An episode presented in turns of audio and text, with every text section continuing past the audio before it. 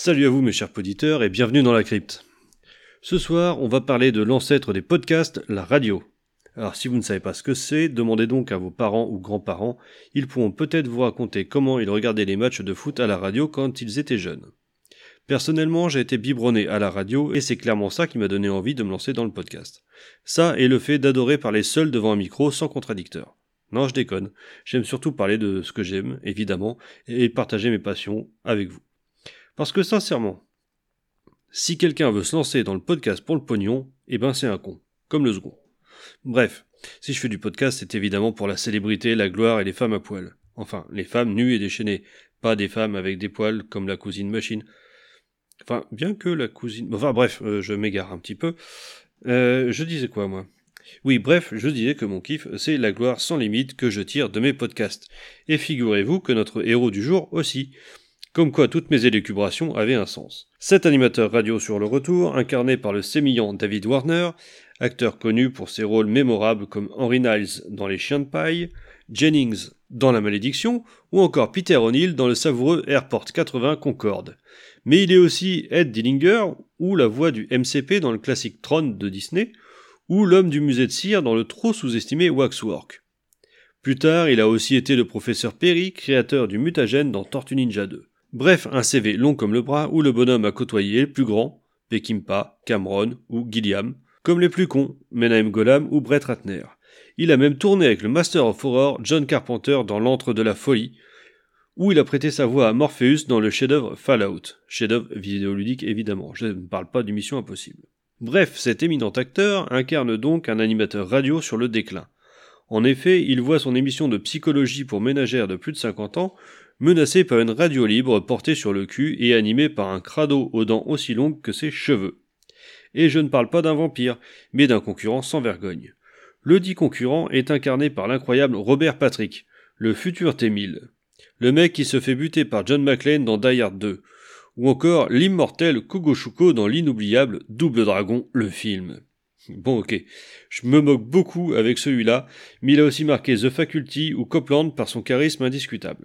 Pour éviter de se faire dévorer par le jeune loup ambitieux, le vieux briscard aux abois accepte une émission en direct depuis la maison de sa plus grande fan, une folle. Et en régie, on trouve qui? Eh ben commençons par l'habitué des lieux, le chef-op Pulp John R. Leonetti. Bon, je vous passe son CV, on le retrouve quasiment toutes les semaines. Le scénario est signé Ron Finlay, à qui l'on doit notamment l'épisode très sympathique des pompes très funèbres, et que l'on retrouvera encore pour quelques épisodes. Là où on a une grosse surprise, c'est pour la musique. Elle est signée Michael Kamen, le regretté et talentueux Michael Kamen. On lui doit les sublimes BO de Dead Zone de Cronenberg, Brasil de Terry Gilliam, Les Armes Fatales de Donner, tiens, encore un lien avec un des créateurs de la série, ou encore Les Trois Die de McTiernan ou l'OVNI Event Horizon de Polo Anderson. Mais celui qui attire mon regard, c'est L'âge de vivre de Peter Medak. Et pourquoi celui-ci, me demanderez-vous?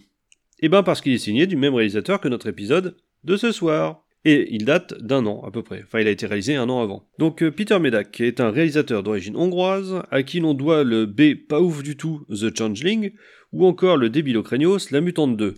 Peut-être pas le réalisateur du siècle, mais un honnête artisan qui donne le meilleur aujourd'hui. Enfin, aujourd'hui, pendant le tournage des Contes de la Crypte, hein, pas aujourd'hui, aujourd'hui. Aujourd'hui, aujourd'hui, euh, il fait plus grand chose. Je crois que de mémoire, il a fait un épisode des Masters of War saison 2 qui était pas dégueulasse. Bon, passons à la note, mes biquettes, elle va pas être mauvaise.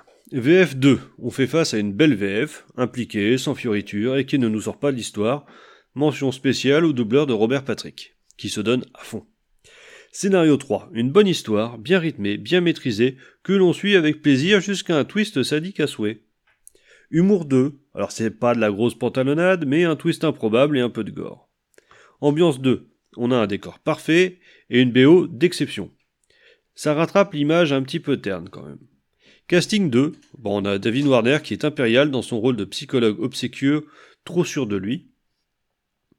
Réalisation 3. Étonnamment, la mise en scène est élégante et dynamique, et certaines scènes sont très bien pensées. Bonus 2, j'ai vraiment passé un très bon moment devant, ce qui nous fait un total de 16 pour un petit bijou d'orfèvre, taillé comme il faut pour notre plaisir. Je ne parle pas d'un jouet sexuel. Bon rythme, bonne scène et acteur investi. Peut-être le meilleur film de son réalisateur. En même temps, la concurrence est pas rude. Et c'est sur ces bonnes paroles que je vais vous laisser regarder l'épisode et vous dire à la semaine prochaine. Ciao à tous